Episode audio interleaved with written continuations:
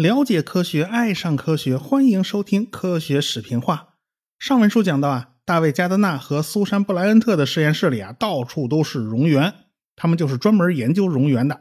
蝾螈这种动物啊，有强大的再生能力。成年的蝾螈啊，要是切掉部分肢体的话，它仍然可以再生出一个完整的结构啊。你把腿儿给切了，它能再长出来一个，甚至啊，是大脑和脊椎也是可以再生的。我们人类这样的大型哺乳动物是没有这个能力的，我们也就是指甲呀、头发呀，它是会长的；皮肤破了呢，可以修复，其他的再生能力啊，那是没有的。哺乳动物里边啊，只有鹿角这种这种大的结构啊，它是可以再长的。但是大卫加德纳和布莱恩特这两口子就发现了，还有一些鱼类也是能够再生的，比如说斑马鱼和多鳍鱼。仔细去分析一下。蝾螈和这两种鱼类的 DNA 呀，就发现蝾螈和这两种鱼类的祖先，在4.2亿年前啊就分道扬镳了。但是呢，它们控制再生的基因片段呢，竟然是一模一样的。那么我们就可以这样判断：有个生活在4.2亿年前的祖先，哎，他们的后代里边就有蝾螈和这两种鱼，就说明他们有个一个共同的祖先。他们的这个能够再生的这个基因片段，就是从他们那个祖先的身上遗传下来的。那么既然如此啊，就用斑马鱼和多鳍鱼以及蝾螈这三种动物来做实验，就切断它们的肢体以后，在伤口附近发现了一些特殊的 RNA。这些 RNA 呢，能够调节遗传信息的表达啊，它能够打开或者关闭。这种物质啊，在胚胎干细胞里面也有。胚胎干细胞呢？就有一种能力，它就可以变成人体任何一种细胞。不过，这种 RNA 啊，在肿瘤细胞里边也有。肿瘤和再生，它也是有内在的联系的。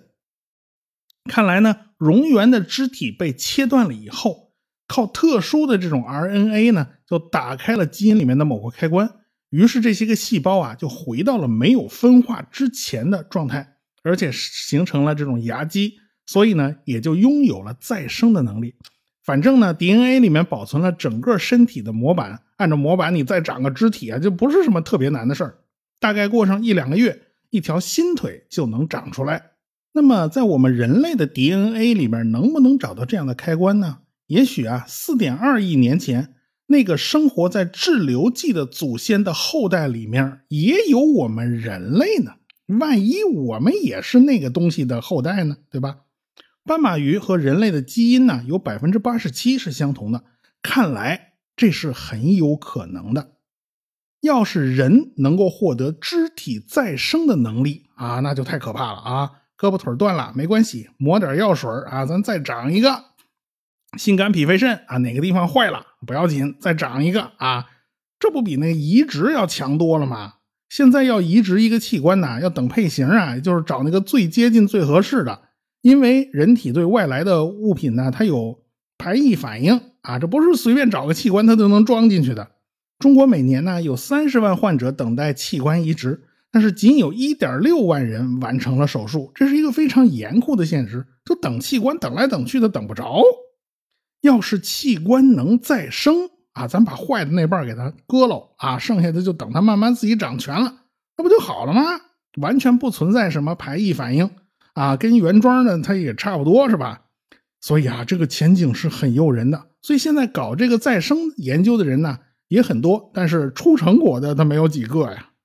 大卫加德纳和他们其他的小组啊，曾经合作成功的再生过老鼠的脚趾头尖儿，脚趾头尖儿很小一点点啊，这也算是一个进步吧，起码这是哺乳动物啊。但是它成功率太低了。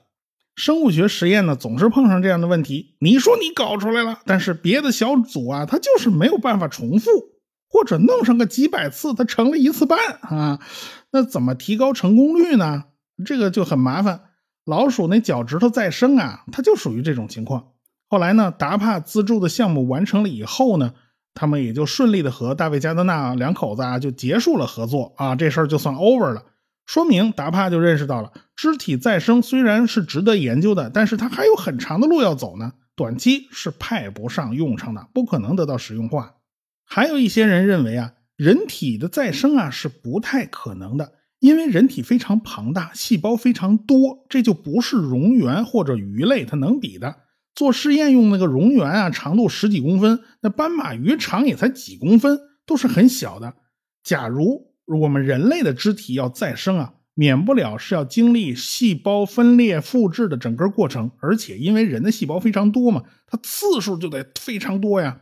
那么，细胞在分裂增殖的这个过程中，如果基因复制出错了，那怎么办呢？你复制的次数越多，越容易碰上出错。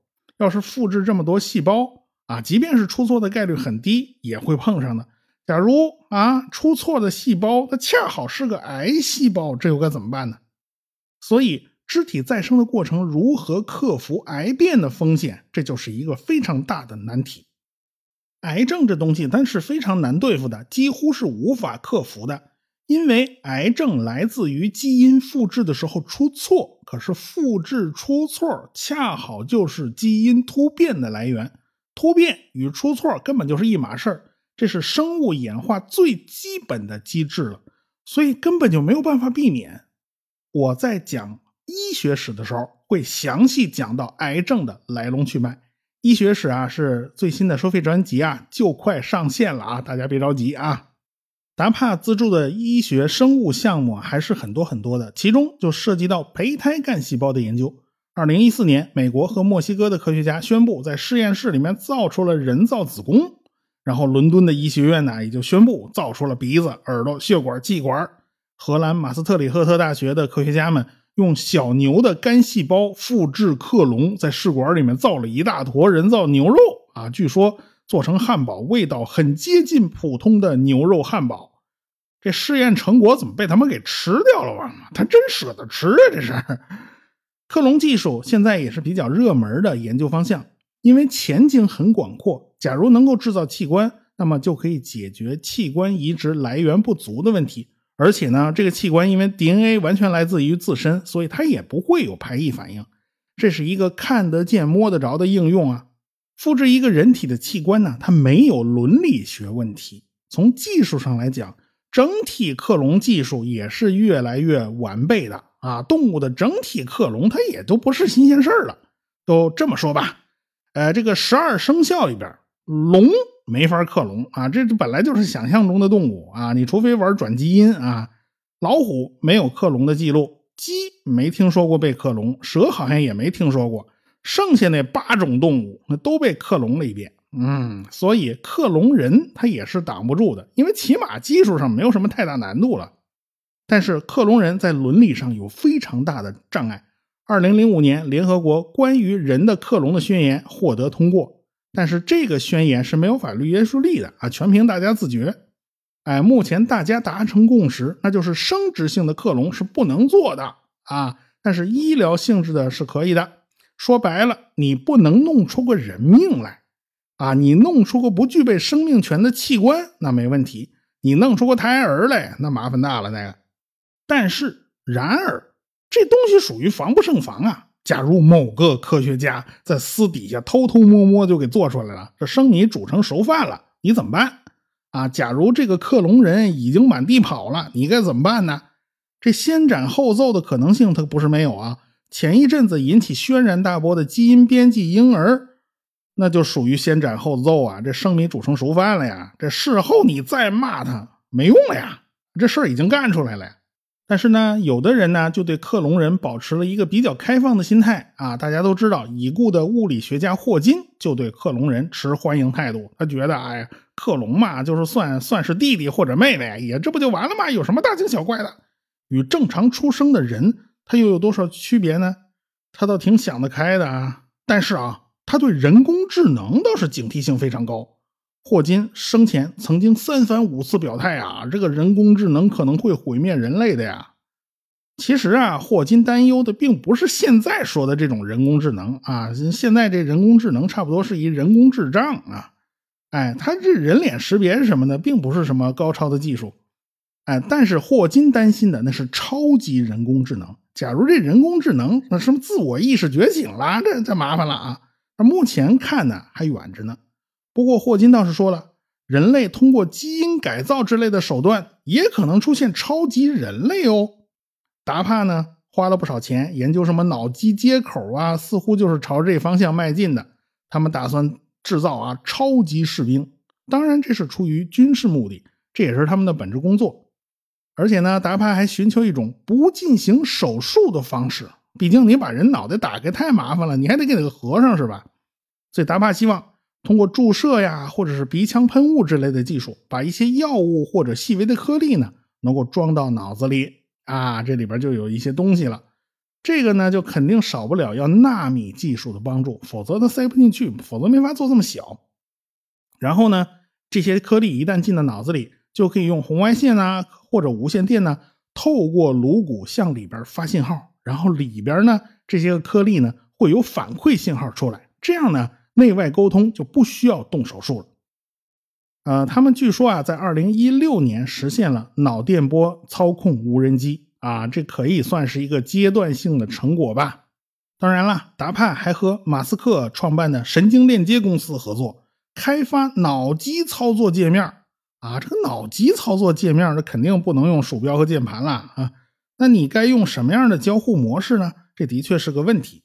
马斯克是特斯拉的老板呢，特斯拉电动车最具有科幻色彩的能力就是自动驾驶啊。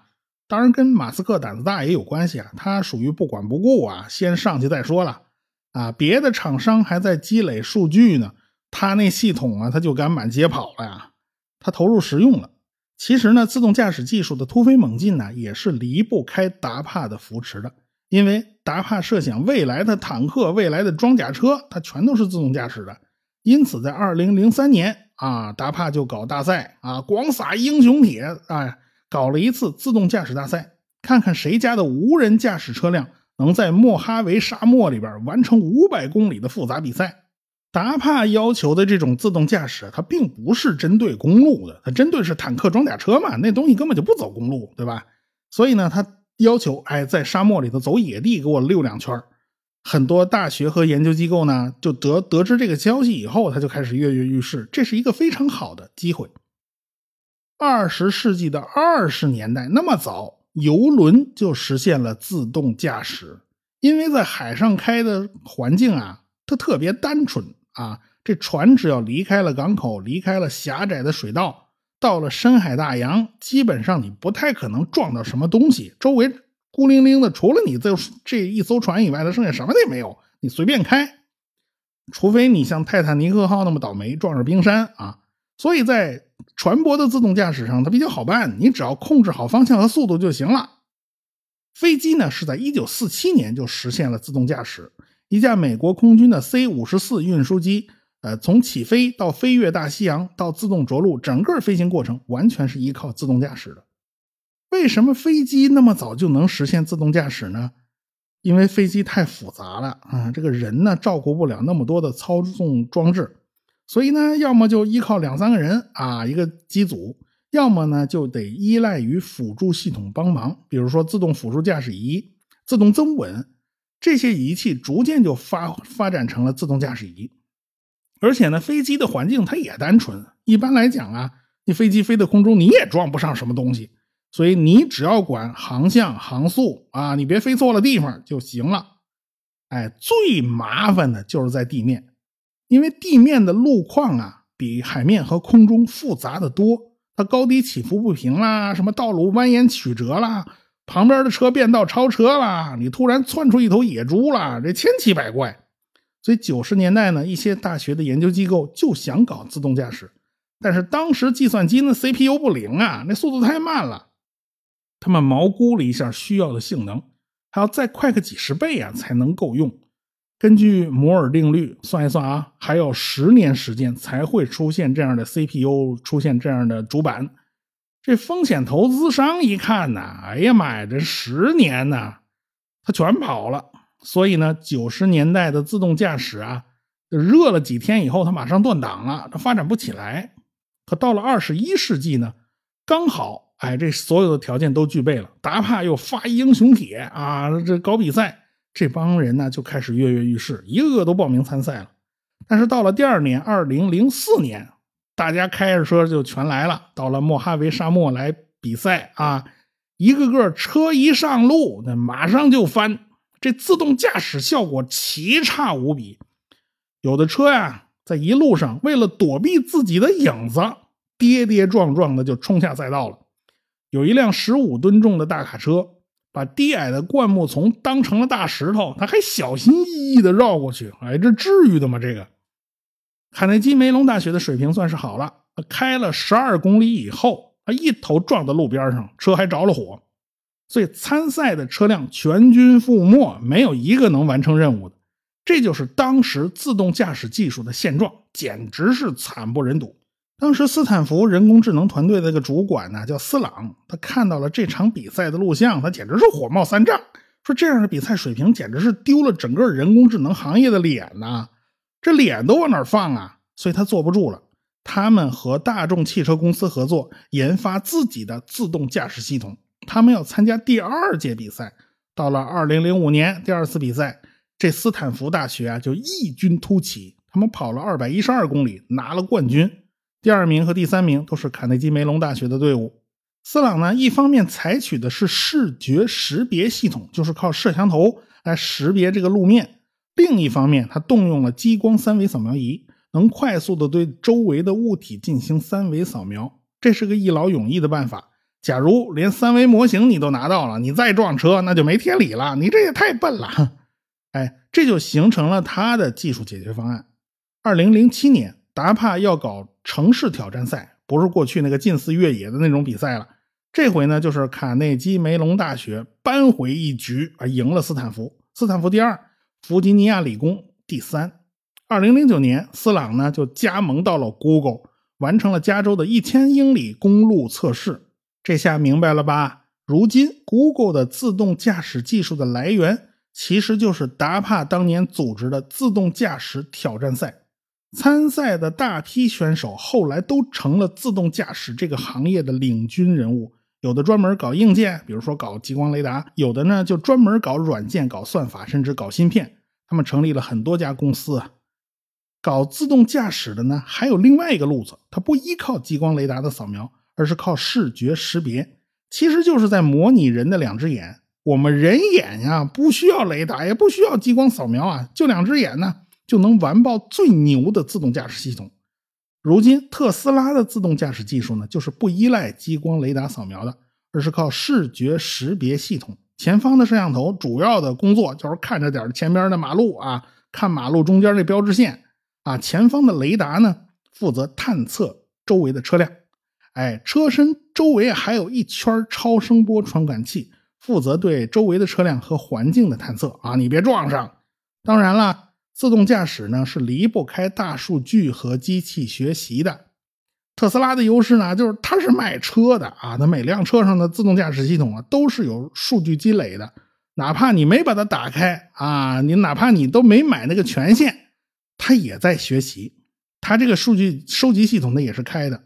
大数据最后都是要汇总到服务器端去整合的，可是 Google 那就不如它赚便宜。Google 是只能靠自己那测试车辆啊，在加州大街小巷来回乱转悠，哎，这样来收集数据，所以它这个积累数据就比特斯拉慢好多。特斯拉那个积累数据的效率比它快得多。现在特斯拉的自动驾驶啊，在空旷的路上效果是很好的。但是马路要是坑坑洼洼，你画那标记线要是没画清楚啊，那么就打折扣了。他他认也认不出来嘛。哎，对于旁边的车辆突然变道，他这压根就没法防，那这防不胜防啊。假如旁边有一大卡车啊，从那车车斗里面掉出一麻袋啊，从上面砸下来，这没法探测，是吧？最终啊，还是要人进行干预。目前看来啊。这个自动驾驶啊，比新手上路水平高多了啊，但是比不过老司机。要是全面铺开自动驾驶呢，纸面上算是可以降低总的事故率的，但是这东西啊，它没有到充分让人信任的地步啊。而且有的人呢，他信不过这玩意儿，他不用；有的人呢，他太信得过这玩意儿了，他那手都撒开了方向盘呢，而且。为了防止那汽车检测出来他手离了方向盘，还发明一种那个专门的设备卡在方向盘上，或者是干脆啊啥也不要了，弄俩矿泉水瓶子就给塞在方向盘上啊，就给它塞住了。这简直是对自己不负责任。所以你一旦不负责任的去使用自动驾驶系统，就会给别人造成很大很大的麻烦，你整个一马路杀手啊！二零一九年，加州的管理部门呢就公布了一些数据，Google 的自动驾驶测试车辆达到的成绩是很不错的。像北京、上海这样的距离啊，它跑了能有七次才会出现一次人工干预的情况啊，这已经很厉害了。但是因为他们用的激光扫描技术太贵了哈，这也是一个缺陷。通用公司呢是第二名，但是通用公司的测试车辆达到了一百六十二辆。啊，这个车辆是最多的，这倒数第二是苹果公司啊。苹果每开一点八公里就需要人工干预一次，也就是说，这司机根本就闲不下来啊，他时不时就得啊操操控一下。最惨的是谁呢？最惨的是 Uber，每六百米干预一次。你这是要打打算把这司机忙死啊？这是，你这六百米就得干预一次，你这是是自动驾驶吗？这个？目前看来，人类的驾驶能力远远超过了自动驾驶，开一千万英里才有一次致伤事故，是自动驾驶的一千倍。估计到了二零三零年，自动驾驶呢才能赶上人类的水平。当然了，这是以经验丰富的老司机为标准的啊，这不是以新手上路为标准的啊。反正真的像计算的那么乐观，而二零三零年啊，它就能赶上人类，那也就没几年了吧？大家好好等着吧。估计自动驾驶的完全实用化呀，是很快就会到来的。达帕发展的一系列技术啊，都是为国防服务的。他们甚至请了一大堆科幻作家或者是科幻影视编剧来当顾问，他们也叫西格玛小组。当然了，啊，他们主要还是负责开脑洞。达帕对于人工智能和大数据的投资呢也非常多，但是很多基层的士兵和指挥员呢是不喜欢的，因为他们不想自己被操控。如果靠网络、靠脑机接口来控制人，或者是通过人脑的这种联网组成情报网啊，这等于是拿人当机器人嘛？这当事人肯定是不乐意嘛？自己成什么了？难道啊自己就是跟那个被操控的蛾子差不多吗？是不是？但人是有情感的，是有道德感的呀，对不对？达帕呢，他还研究过如何操纵人的道德感，他们就发现催产素啊，对恐惧感那是有影响的啊。这个鼻子里喷点这玩意儿，或者是怎么着，哎，这人的恐惧感就消失了啊。别说达帕感兴趣，那中情局都感兴趣。但是科技的边界到底在哪儿呢？你的底线在哪儿呢？你什么手段能用？你什么手段不能用呢？所以这就是一个大问题了。达帕的另一个问题就是和产业界联系太紧密了，他们自己完全没有厂家和研发机构嘛，他完全靠外包嘛。虽然非常灵活高效，可以调动社会的力量，但是公与私之间，他如何划分界限呢？所以我们就不得不回想起了当年艾森豪威尔总统在卸任的时候，嗯，他的那种担忧。那就是得警惕军工复合体对国家政策的绑架。归根到底还是一个问题啊：是人控制技术，还是技术控制人呢？这的确是个问题。好了，有关达帕的内容呢，差不多也就到此结束了。有关内容呢，都来自一本书，叫《五角大楼之脑》啊，国防部高级预言局。就是都是来自于这本书的，但是这本书它所有的内容只写到了二零一四年啊，它后面这几年这五年的发展它不知道，所以我就补充了一些内容补进去的啊。我们已经讲了很多有关工业啊、技术这方面的话题了，呃，我想呢，下个系列还是回归到纯学术，我们来讲一讲地球内部的事儿，讲一讲板块学说和大陆漂移。好，我们下次再见。科学声音。